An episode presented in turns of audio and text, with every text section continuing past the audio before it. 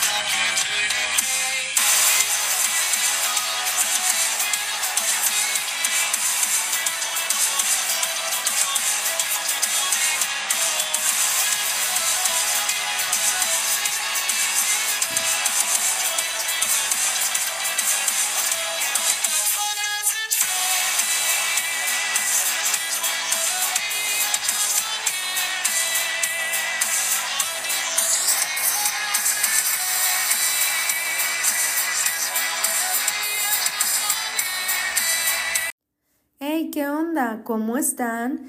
Bienvenidos una vez más a un nuevo episodio de El Viernes Paranormal. Hoy toca Viernes de Terror y esta noche vamos a hablar sobre las historias que se cuentan reales sobre esta saga muy famosa de videojuegos llamada Five Nights and Freddy. Y como ya saben, y como siempre les pido, por favor, busca un lugar de lo más cómodo, tráete algo que te guste para comer y tomar para que puedas disfrutar mejor de este episodio. Y ahora sí, sin mucho bla bla bla, vamos a empezar con estas historias.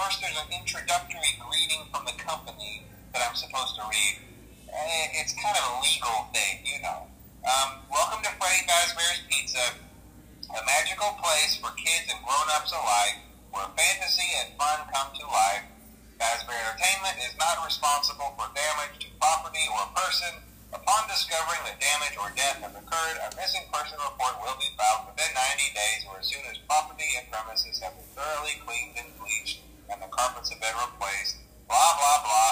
Now, that might sound bad, I know, but there's really nothing to worry about.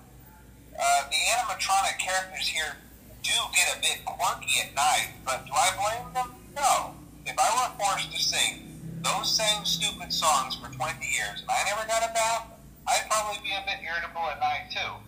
So remember, these characters hold a special place in the hearts of children and we need to show them a little respect, right? Okay. So just be aware, the characters do tend to wander a bit. Uh, they're left in some kind of free roaming mode at night. Uh, something about their servos locking up if they get turned off for too long. Uh, they used to be allowed to walk around during the day too, but then there was the bite of 87. Yeah. It's amazing human body can live without the frontal lobe, you know? Uh, now, concerning your safety, the only real risk to you as a night watchman here, if any, is the fact that these characters, uh, if they happen to see you after hours, probably won't recognize you as a person.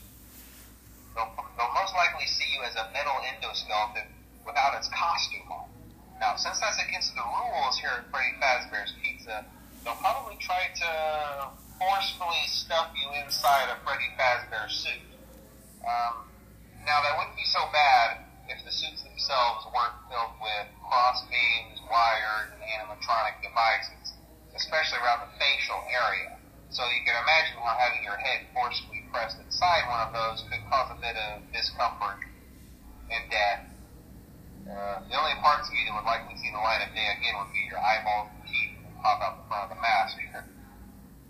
Yeah, they don't tell you these things when you sign up. But hey, First Station of Breeze, I'll chat with you tomorrow. Uh, check those cameras and remember to close the doors only if absolutely necessary. Gotta conserve power.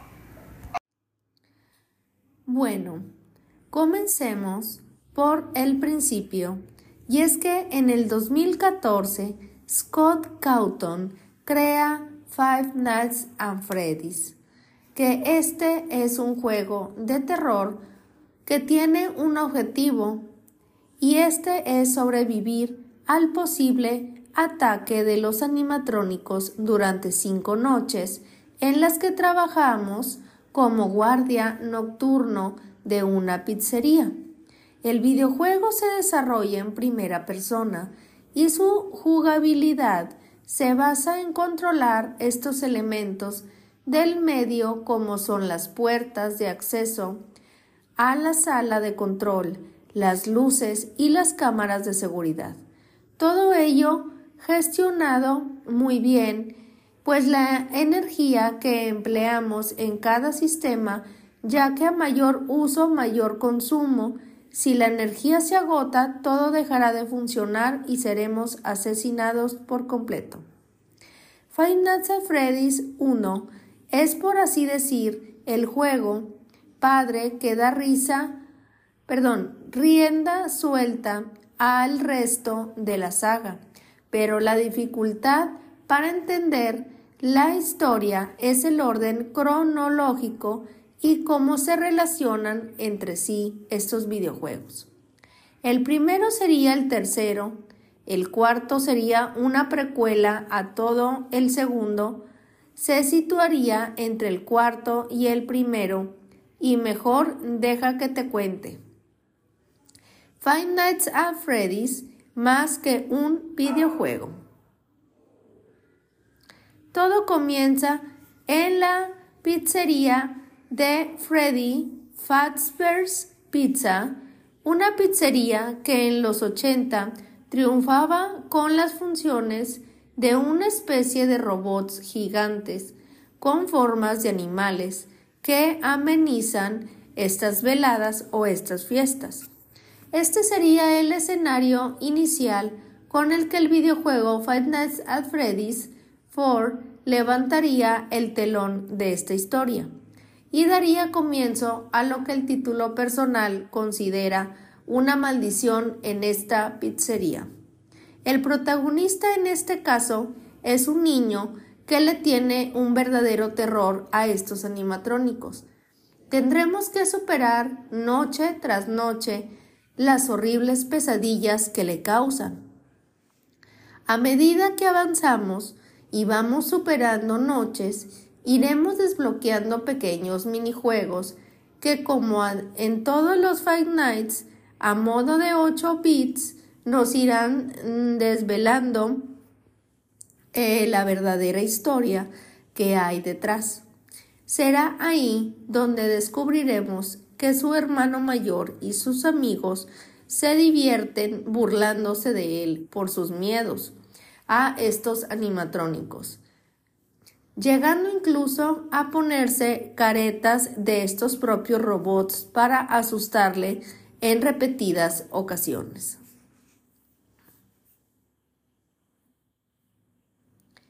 Pero lo peor está por llegar, pues el día de su cumpleaños, la celebración, como no podía ser de otra forma, tiene lugar en la de Freddy's Fazbear's o Fasters Pizza, el hermano del niño, y sus amigos deciden dar un paseo más en sus macabras bromas. Suben al niño al escenario en el cual uno de los animatrónicos está dando su función. El niño empieza a llorar, pero es obligado a meter su cabeza en la boca de Freddy. Las risas y burlas ensordecen cuando Freddy cierra fuertemente su boca con la cabeza de este niño adentro.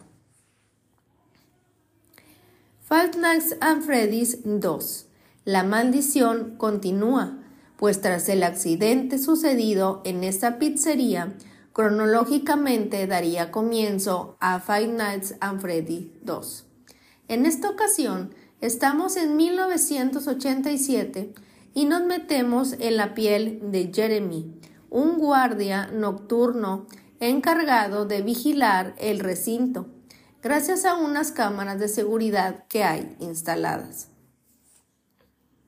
En este segundo título, a las cámaras de seguridad se le suma otro elemento clásico de la saga, las llamadas telefónicas de un animatrónico para dar instrucciones sobre cómo funcionan estas cosas, aportar información sobre los sucesos que han ocurrido en esta pizzería.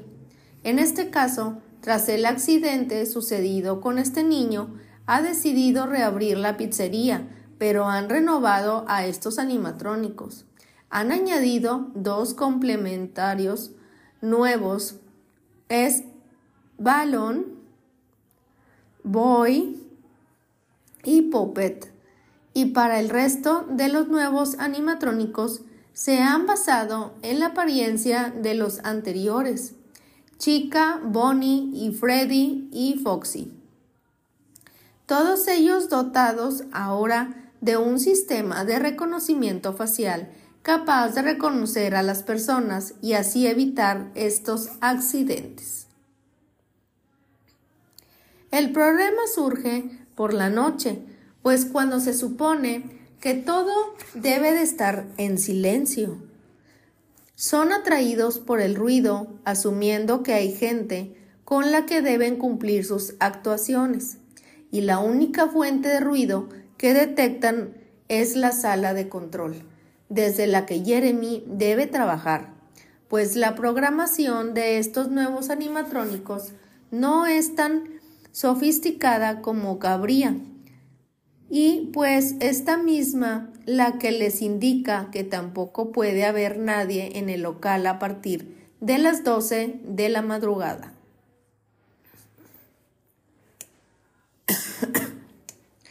Con lo cual, si te ven, te reconocerán como un exoesqueleto, o sea, como un robot fuera de su traje, y tratarán de meterte en uno y devolverte a tu lugar dónde eres, dónde debes estar.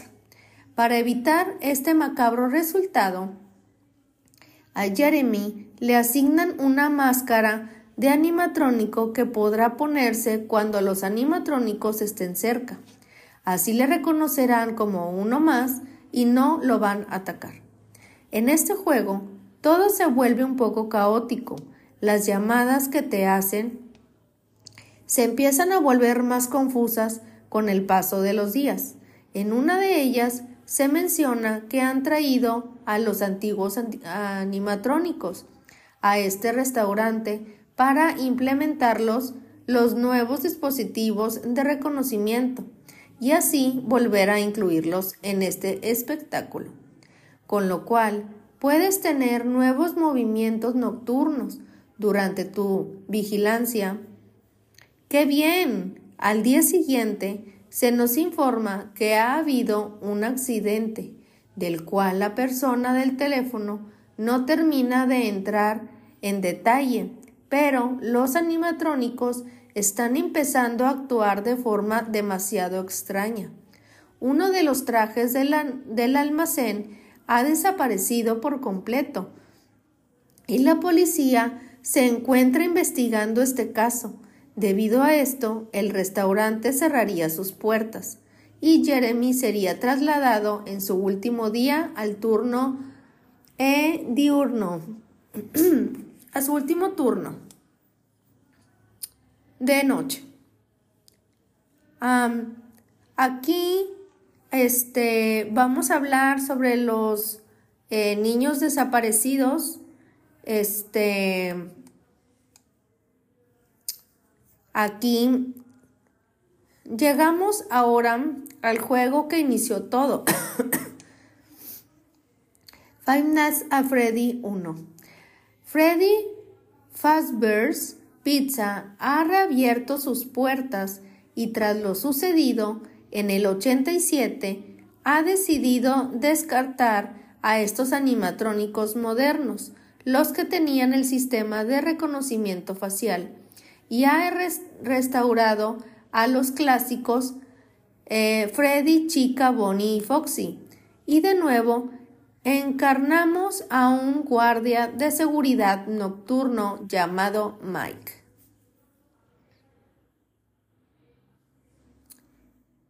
La mecánica se repite, aguantar noche tras noche el ataque de estos animatrónicos, pero lo interesante de la historia que podemos descubrir a través de las llamadas telefónicas y de los recortes de periódicos que podemos encontrar en esta pizzería.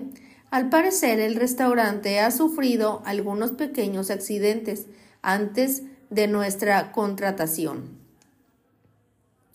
El hombre del teléfono menciona la mordida del 87, que esta historia al parecer es real.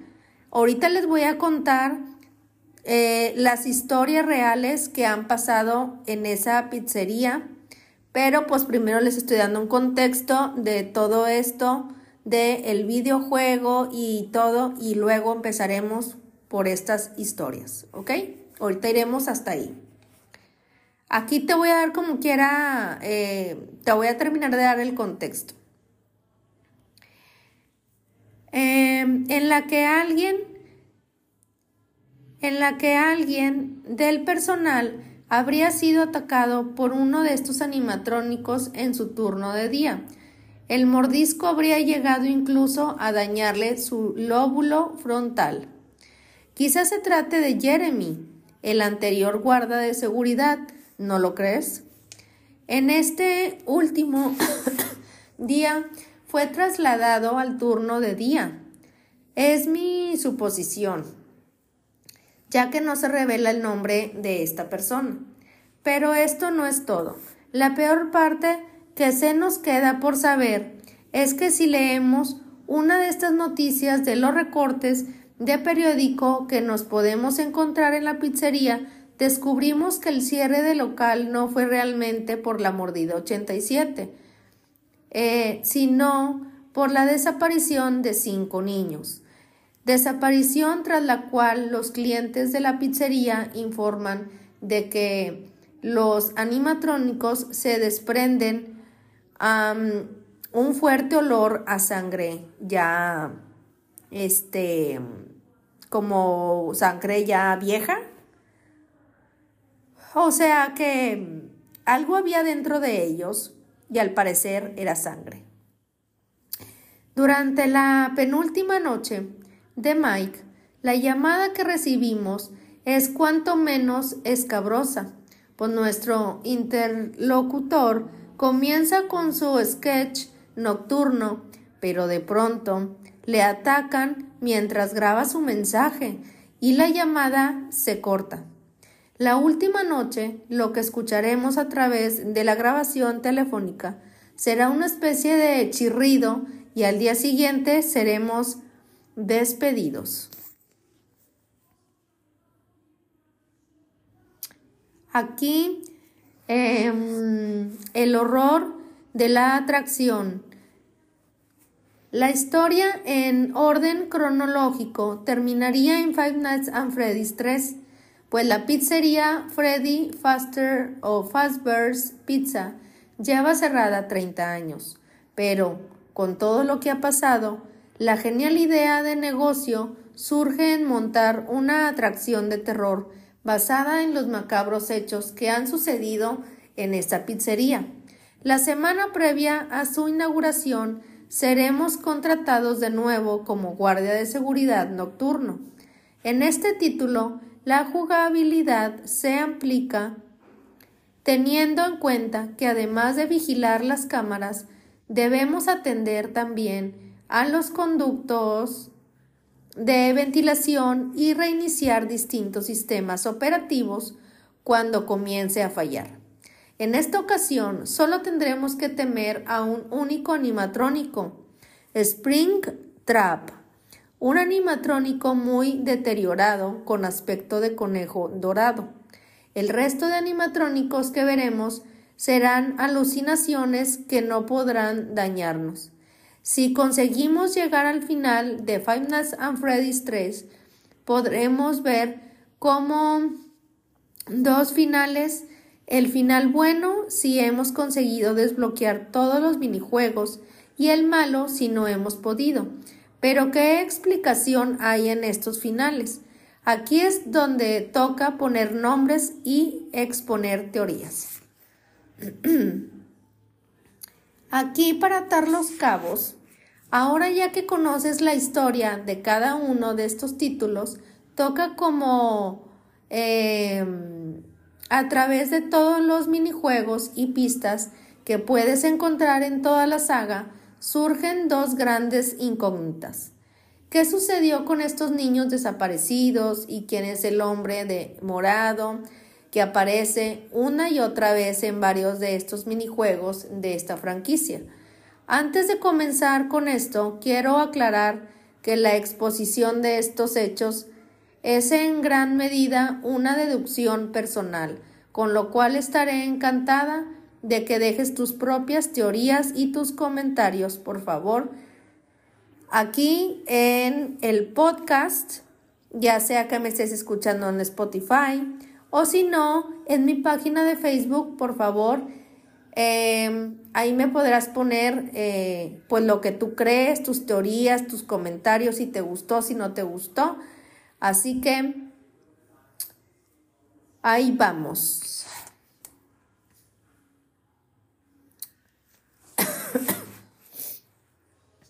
Hasta ahora tratando de seguir la historia en orden cronológico, eh, voy a empezar por las figuras fundamentales, los animatrónicos como he mencionado. Los originales son Freddy, Chica, Bonnie y Foxy, pero ellos en múltiples ocasiones se les suma un quinto, que muchas veces sale como una aparición inesperada. Su nombre es Golden Freddy. Como su propio nombre indica, su apariencia es similar a la de Freddy, pero con un color dorado. En uno de los minijuegos de Finals a Freddy 4, descubres que el niño que ha sufrido el accidente al ser mordido por la boca, Freddy habla con Golden Freddy y éste le dice que estarán juntos para siempre. ¿Podrá ser que Golden Freddy quedase poseído por el alma de este niño? Si las matemáticas no fallan, eran cinco los niños desaparecidos, ¿no? Que salían en los recortes de estos periódicos de Final Freddy 1. Y efectivamente, cinco son los animatrónicos originales junto a Walden Freddy. Pero, ¿y los otros cuatro niños? ¿Qué les pasó verdaderamente? ¿Y cómo llegaron sus almas a poseer estos animatrónicos? Siguiendo esta línea de ordenación de minijuegos, hay otro personaje que ya he mencionado en Faidas a Freddy's 2, que quizá te haya pasado eh, inadvertido, pues este es Puppet. Pues bien, Puppet encierra también un pasado que podremos intuir en este segundo título, antes de la apertura de Freddy's Faster Pizza. Puppet habría sido un animatrónico programado en otro local con funciones principales de seguridad de los clientes. Durante una celebración en el local, un grupo de niños bloquea la salida de Puppet y podemos ver en los minijuegos de 8 bits, perdón, cómo estos niños disfrutan comiendo tarta mientras en la puerta se ve a una niña llorando, hasta que llega un coche del cual baja un hombre completamente de color morado y asesina a esta pobre niña. un elemento clave al que apuntan las teorías de la saga es que el espíritu de esta niña poseyó a Puppet tras morir con el objetivo de vengarse de su asesino. El hombre morado, y es ese mismo hombre morado el que podemos ver involucrado en el resto de asesinatos de los niños desaparecidos. En otro de los minijuegos podemos ver cómo Puppet coloca máscaras a los posibles niños asesinados por el hombre morado. Quizá fuese Puppet el que metió las almas de estos niños asesinados en los cuatro animatrónicos para que también se vengasen de su asesino. ¿Ustedes qué creen?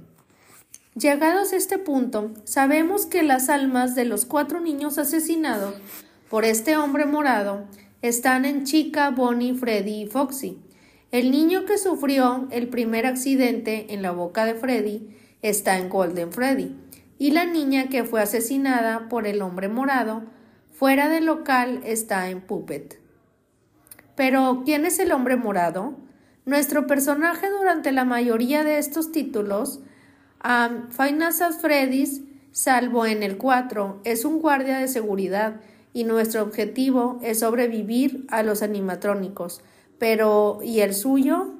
Todos los animatrónicos atacan el guardia de seguridad, lo que nos lleva a pensar que el asesino haya sido un guardia del propio local. Si nos fijamos en el, en el sprite del hombre morado podemos ver una especie de placa, por así decir.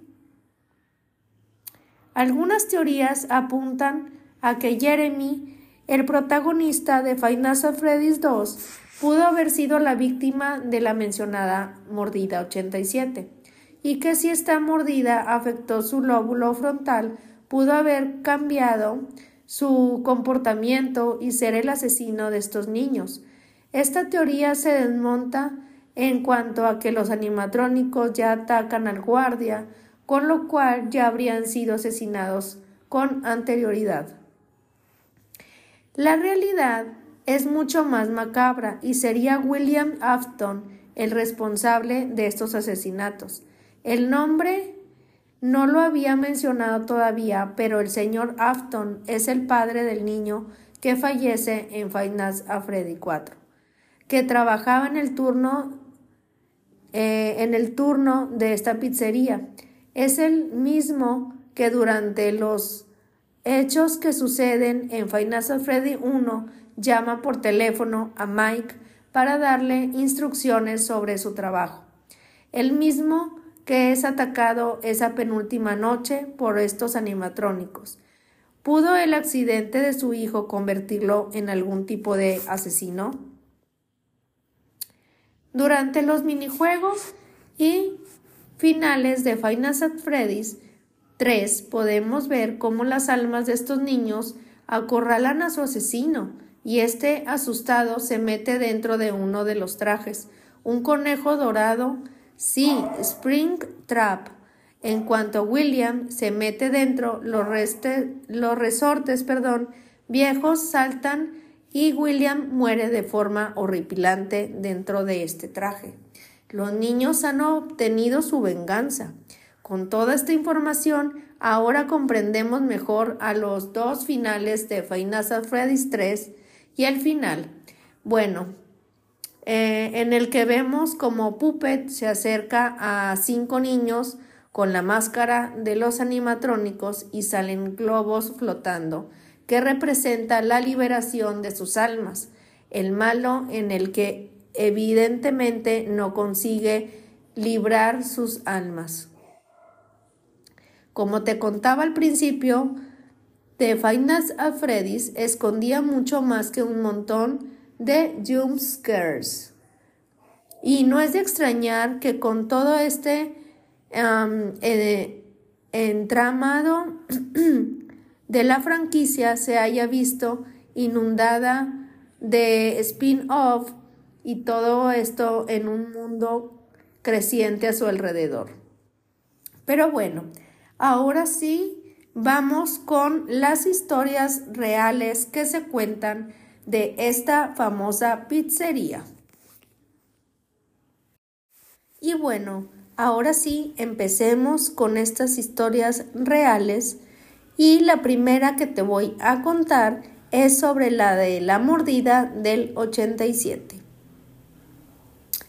Este fue un incidente que sucedió en Freddy's Fasters Pizza alrededor del año 1987, en el que un animatrónico desconocido mordió violentamente a una persona, provocándole así que perdiera su lóbulo frontal, pero a pesar de esto, sobrevivió a este incidente. Este evento provocó que el restaurante así como la compañía perdiera toda su reputación, una vez más, lo que también les llevó a desechar a estos animatrónicos y reemplazarlos por los modelos viejos, debido a que esta alteración implicado que uno de los animatrónicos tuvo y haya sido el culpable de la mordida. Tras estos eventos, el local cerraría durante unos años, reabriendo en un local más pequeño a causa de la falta de dinero. Como medida de seguridad, a estos animatrónicos ya no se les permitió caminar libremente durante el día, después de aquel horroroso evento, y se limitaron a dejarles en un modo de recorrido, únicamente durante la noche, tal y como se da a entender en el primer juego. Esto lo hicieron para evitar que sus servomotores se bloquearan a causa de la inactividad de los robots.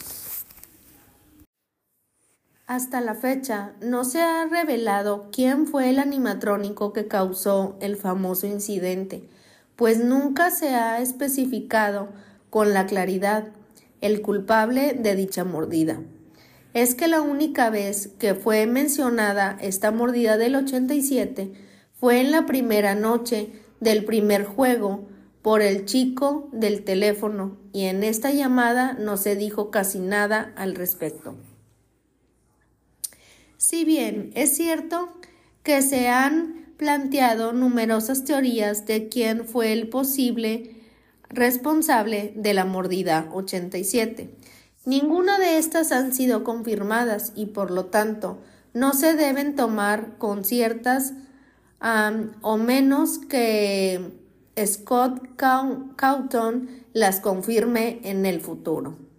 El animatrónico más aceptado como responsable de este incidente es Mangle, puesto que en su forma de atacar se aparecía, perdón, se aprecia cómo se lanza a morder directamente el rostro de este del jugador y cabe recalcar que sus circuitos también podrían estar defectuosos al estar tan destrozado.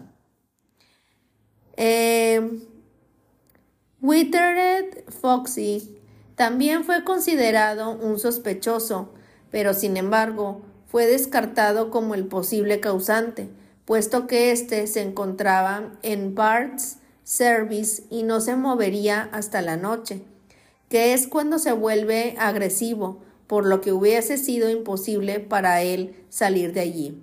Cabe mencionar además que en Five Nights at Freddy's em, sucede años después que en Five Nights at Freddy's 2 en 1987 por lo que es imposible que la mordida se hubiese hecho durante el primer juego, ya que ésta ya habría ocurrido, descartando así al primer sospechoso, que sería Foxy.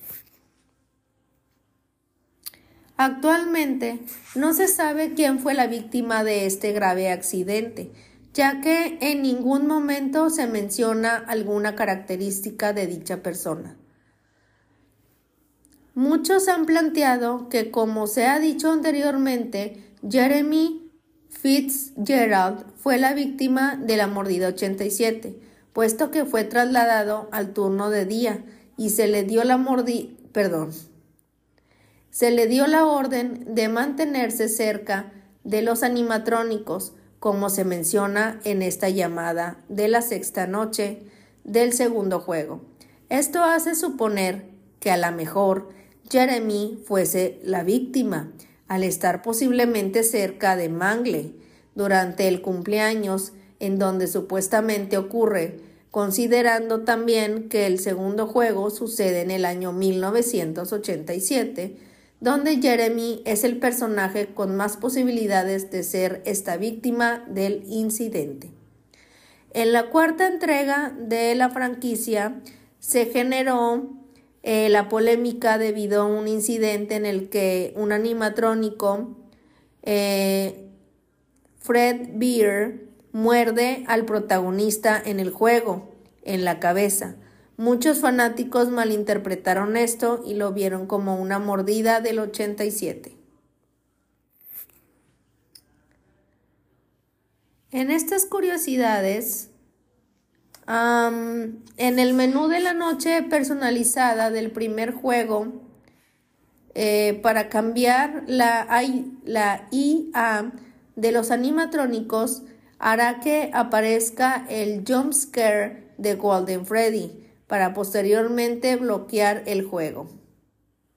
Esto fue agregado por Scott para detener unos rumores que indicaban que al poner a 1987 se podría adquirir un supuesto final secreto. Este rumor fue iniciado debido a esta información sobre esta historia que salió a la luz. Esto funciona para la versión stream del juego. posteriores en Desura y en la versión móvil. irónicamente, el causante de la mordida 83 en el cuarto juego fue Fred Beer, un animatrónico con grandes similitudes a Golden Freddy. Ahora vamos con la siguiente historia. Y bueno, en esta segunda historia, para crear cierta parte importante de esta macabra historia real que ronda a esta cadena de restaurantes del videojuego, Scott Cawthon se basó en este caso real para crearla una cadena de restaurante de los años 80 con iguales robots animatrónicos que entretenían a los niños por el día. No quiero decir que sean los mismos animatrónicos, sino que son parecidos. En, la, en Canadá, entre 1982 y 1984, un día como cualquier otro, se celebraba un cumpleaños privado en la pizzería. Entonces, un ladrón se infiltró a la pizzería disfrazado de animatrónico. Luego se disfrazó de guardia de seguridad para no causar ninguna sospecha. Allí es cuando asesinó al parecer al primer, al primer guardia y lo ocultó debajo del escritorio de vigilancia. Entonces se movió por la pizzería como cualquier persona, robando todo lo que podía y cuando llegó a una sala privada y se quitó el traje de guardia, empezó a robar todo lo que encontraba. Entonces, unos niños que espiaban eh, la, la pizzería afuera del escenario principal y lejos de las personas, lo vieron robando y él no tuvo más opción que asesinarlos a todos, con prisa, con desesperación de ser descubierto los encerró a cada uno dentro de los trajes de estos animatrónicos, fuera de funcionamiento que encontró cerca de ahí. Se volvió a poner el traje de guardia debajo de su ropa llena de sangre y salió lo más rápido de la pizzería. Nadie se dio cuenta de cómo eh, era o de si estuvo allí tanto tiempo. Cuando ya era hora de irse, los padres de estos niños comenzaron a buscarlos por todos lados, y nunca los encontraron. La policía encontró el cadáver del guardia debajo del escritorio, pero no decidieron buscar más, eh, pues la pizzería cerró dentro de un par de meses hasta que algunas personas olvidaron este caso. La pizzería por fin pudo volver a abrir, pero los de limpieza que se quedaban en la noche limpiando la pizzería y a los animatrónicos decían que salía un olor putrefacto como a carne seca o a podrida. Saliendo de sus partes eh, donde se encontraban estos animatrónicos con los cadáveres dentro hasta que un día la policía volvió a inspeccionar esta pizzería y lograron encontrar dentro de los animatrónicos a los cadáveres de los niños. Por supuesto, los padres y muchas otras personas demandaron a esta cadena de pizzería y ésta fue obligada a cerrar sin dejar marca de que alguna vez existió. Este caso estaba a punto de extenderse por todo el mundo y la policía tuvo que guardar el caso como privado en sus archivos, no volver a abrirlo y investigar al asesino porque no tenían agallas o ADN para poder investigarlo o algo así. Este caso jamás volvió a ser mencionado por nadie y todavía se mantiene en secreto o hasta ahora que se los cuento. En esta siguiente historia que te voy a contar, aún no ha sido realmente confirmada esta historia. Al parecer, todavía se mantiene en secreto, pues esta estaría basada en un acontecimiento sucedido en la pizzería Chucky Cheeses, en el que resultaron cuatro muertos. Esto comienza en el año 1994, al igual que en la película de Finance a Freddy's, cuando en Aurora, Texas, un empleado llamado Nathan Gerald Dunlap fue despedido. Por esta razón, el hombre irrumpió en la noche del 14 de diciembre del año 1994 en el local para vengarse de sus compañeros y jefe de trabajo. De acuerdo con The New York Times, Nathan tuvo una infancia y adolescencia muy difícil, en la que sus, padres, sus padres adoptivos eh, lo maltrataban mucho, mientras que la salud mental de su mamá se deterioró al punto de padecer esquizofrenia y trastorno bipolar. En mayo 17 de 1996, Chucky Cheeses tuvo ah, intentos de eh, asesinatos y Nathan Dunlap intentó suicidarse dos veces en secundaria. Su psicólogo le diagnosticó hipomanía. Este es un estado de exaltación mental caracterizado por unos niveles desorbitados de energía y desivisión y propensión a la irritación, o sea, de que si se enojaba un chorro y, o sea, si estaba muy acelerado, si se enojaba mucho, eh, le daba como esta, esta cosa. Pero aquella noche, tras ser despedido, Dunlap llegó hasta el lugar a las nueve y media horas, pidió un trozo de pizza y fichas para un juego arcade. A las nueve cincuenta se movió y se escondió dentro del baño del local, donde esperó a que los trabajadores cerraran para comenzar este tiroteo. Finalmente salió del lugar pasadas las 10 de la noche y desencadenó esta masacre. Dunlap Llegó hasta la barra de ensaladas y disparó a una joven llamada Silvia Crowell, quien estaba en labores de limpieza. El impacto fue en plena oreja derecha, por lo que falleció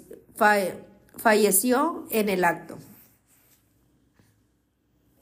Luego apuntó su revólver calibre 25 a un empleado de 17 años de edad llamado Ben Grant, quien estaba limpiando la alfombra, y este joven cayó muerto en el instante. Tras eso, dirigió sus pasos hacia otro menor de edad llamado Colin O'Connor, quien le habría suplicado de rodillas que no le hiciera nada, aunque su esfuerzo fue en vano, ya que recibió un impacto de bala en la cabeza y murió. La última persona que apareció allí fue la cajera Marge Kohlberg, a quien Dunlap obligó a desbloquear la caja fuerte y la máquina de efectivo para llevarse la recaudación de esta jornada. Luego de esto, le disparó en la zona del oído y falleció el único sobreviviente de aquella masacre fue un joven de 20 años llamado Bobby Stevens, quien justo a las 10 de la noche había salido al exterior de este local. Años más tarde, en una entrevista reconoció que no se percató de estos balazos porque pensó que estaban reventando globos. Fue por ese motivo que ingresó nuevamente, momentos en que fue herido en una pierna por parte de Dunlap. Sin embargo, el joven logró escapar y pedir ayuda en un condominio muy cercano en la ciudad de Aurora. Por su parte, Nathan sacó del lugar un total de 500 dólares y cerca de 100 fichas de juegos. Huyó cerca de las 10 hacia el departamento de su madre. De acuerdo al relato de la policía, en estas horas siguientes, Nathan no habría hecho mayores esfuerzos por escapar, ya que fue detenido por la policía a las 10 de la mañana del 14 de diciembre. Se entregó sin oponer resistencia a la justicia. Los días posteriores fueron de pronto pensar y Aurora se volvió el centro de atención nacional en, el estado, en Estados Unidos Decenas de medios de comunicación llegaron hasta la ciudad para cubrir el juicio contra el asesino de Chucky Chises. Finalmente, luego de casi tres años de audiencia y alegatos, la Corte lo condenó en el año 1996 a Dunlap a la pena de muerte por silla eléctrica.